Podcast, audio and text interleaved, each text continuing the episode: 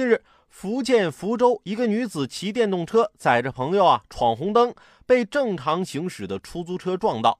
女子要求的哥赔钱，并先带朋友看病。被处理事故的交警愤怒三连击：你骑车带人还闯红灯，还要叫正常行驶的出租车赔钱？法律在哪里？正义在哪里？公平在哪里啊？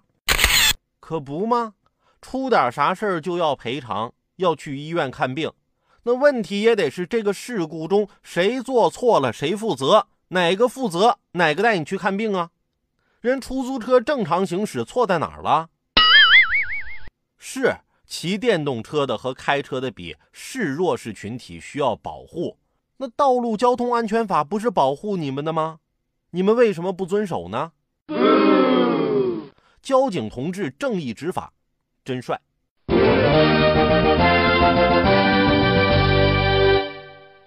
我呀，下了班之后，偶尔还去开开网约车，补贴家用嘛。